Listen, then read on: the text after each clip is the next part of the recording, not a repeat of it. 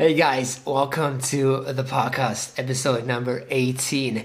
I am really happy to be here and talk with you guys a little bit. Today, it's a little bit of different topic. It is not an advice or it is not that skateboarding related, but it is something that is very important to me, something very individual, something I really, really like. It's a bucket list. So, yeah, some of you guys might not know what a bucket list is. Uh, bucket list is basically a list of things you do, you want to do before you kick the bucket, before you die. Yeah, and of course, since I am, uh, I love goals and I'm really crazy about having goals and trying to achieve them. Of course, I have a bucket list. Yeah, and this bucket list is actually, it is not very long it is really old. I made that when I was pretty young, and it only has three thing, three things on it. And I'm just gonna start out with the very first thing, which obviously has something to do with skateboarding. So, probably the the biggest dream or uh, biggest achievement every skater wants to have is being sponsored and maybe even like live off of skateboarding and of course, when I was young, when I started out skateboarding, that was something that um, drove me. That was really, I so badly wanted to have a sponsor. I I filmed sponsor me tapes. I sent them into companies, and yeah, that was basically the thing back then. But uh, what is very interesting now today, this is actually so, oh, like just to rewind a little bit, to go back a little bit, I never ever got a sponsor till now. I, I don't have any sponsors. I, I just skate. And the thing is, now I don't want to have a sponsor anymore. And probably a lot of you guys are probably like mad at me or don't really understand why I don't want to have a sponsor. Because like getting free stuff is cool and, and I think it is of course great to get three free things but what a lot of people don't understand is that um, skateboarders don't just get free things because they skate good. Um, there is a lot of obligation that comes with being sponsored. You actually try to represent a company and your your goal as a sponsor skater is to um, achieve that the company sells more of their products.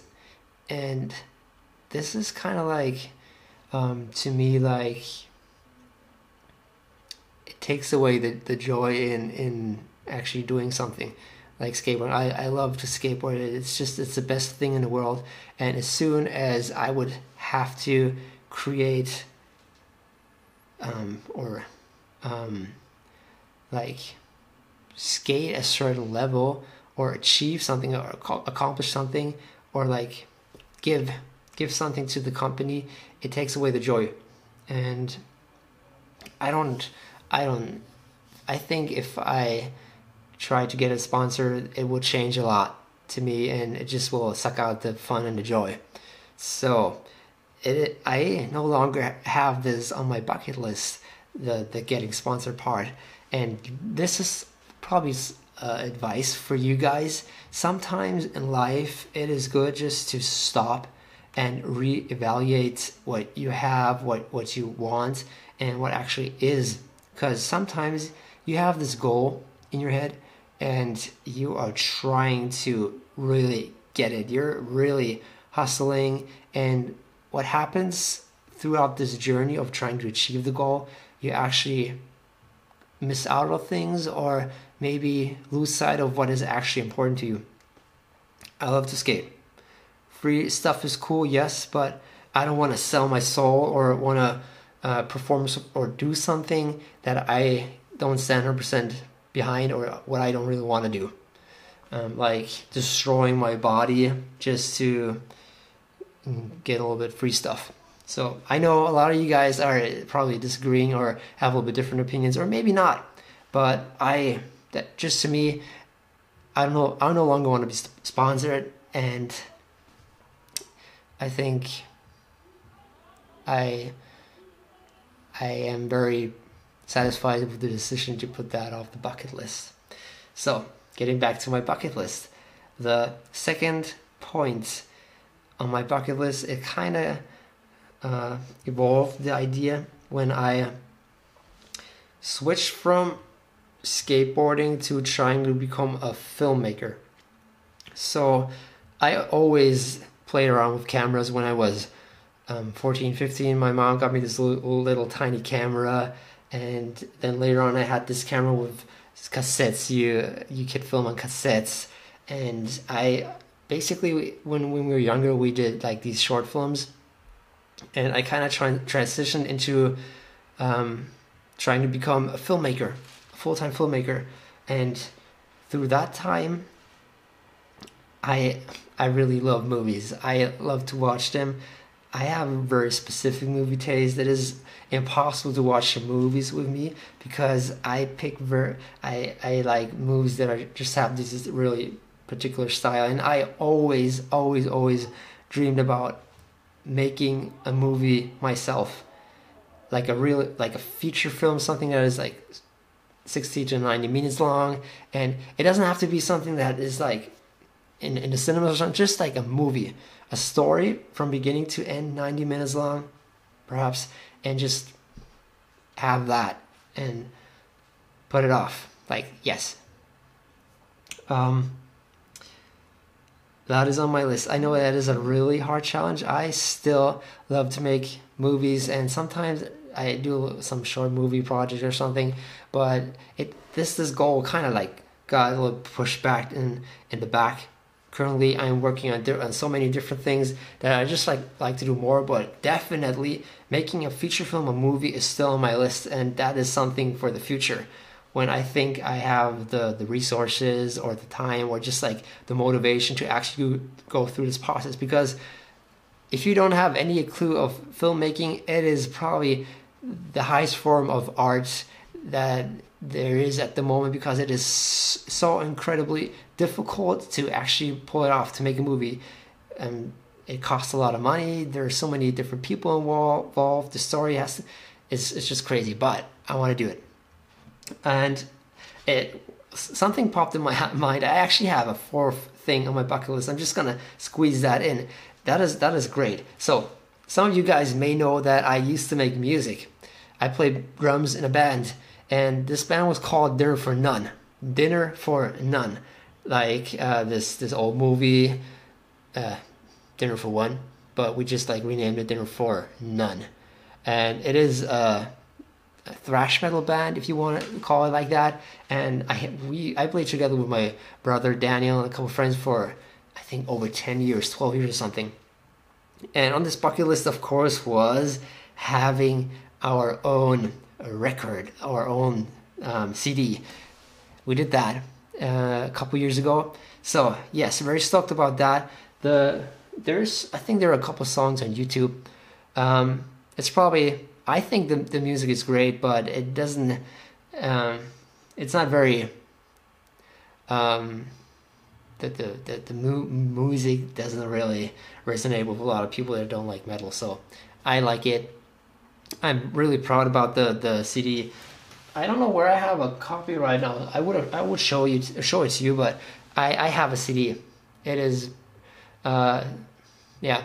The album was called uh, "It's Breakfast Time," and all the the the songs on the CD had uh,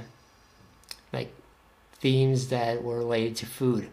I really loved the whole thing. It was great. It was a great process making this. Also, a lot of work for everyone who knows uh, who is into music and the recording and doing your own songs. It is so much work to get a record done, and we did it. I I love it, and maybe I'll put a link down in the description of this video to show you a, so show you a song of what we recorded.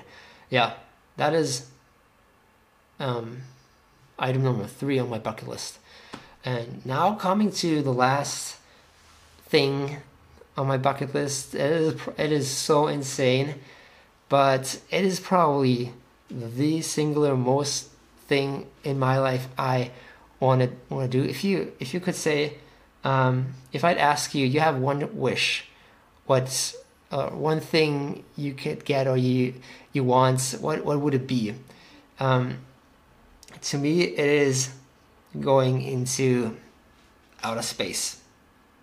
Yes, I am really afflicted to the whole space thing and um, science fiction. I love it, and the whole NASA and whatever it is. It is really incredible to me. I I just love everything that has to do with outer space. And when I was a kid, I used to draw rocket ships. I uh, wanted to become a rocket scientist. Of course, I am not smart enough for that, or uh, I am. I don't have the grades to like work in this kind of field, but I wanted to become a rocket scientist when I was a kid. I, we wanted to build a rocket ship, and um, we, uh, we watched movies. We wanted to go back in space, get back, go back to the dinosaurs, and get them back into the present. And. It's crazy thing, but apart from that, I really love space, outer space, and if I, for example, am outside and it is night and it is a clear night, and I look up and I see the stars, this feeling to me is undescribable. It is better than anything else. I, I feel so so small, but also so filled with joy, and it, everything is so incredible, crazy. Just the, the dimensions of everything, and you, you're you're starting to feel very Im- unimportant in this whole theme, and it is kind of kind of like soothing, or it it it help it makes me feel really really um, calm, and it, it makes me happy. So, of course, I wanted to go into outer space that was my biggest dream ever. I also know that it is like winning a lottery is probably easier than getting into outer space, and I don't know if I ever will achieve it. But if someone from SpaceX or NASA is is watching this, and you want to do me a favor, just hit me up. I am very uh, happy to, you know, fill in a spot if someone gets sick of your crew. And I'll be heading off to the moon, or at least like just a little bit like into outer space. It doesn't have to be that far, but yeah. Um, that is it. That is my little bucket list.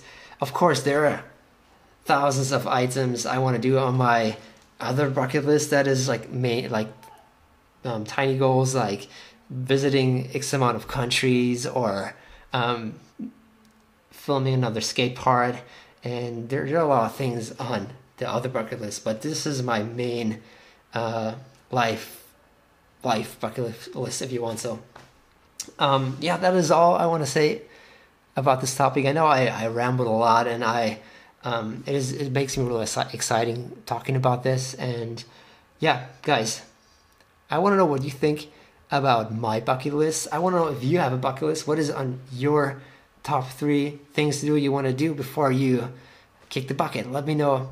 Uh, really interesting topic in my opinion. Guys, I I hope you liked the video. I just recognized that I framed me really bad and probably most of the time my forehead is cut off. Um, yeah, sorry for that, but most of you guys are probably uh, listening to it anyways because it's a podcast, you know in video form. So, guys, thanks for watching. See you next time. Peace out. Bye.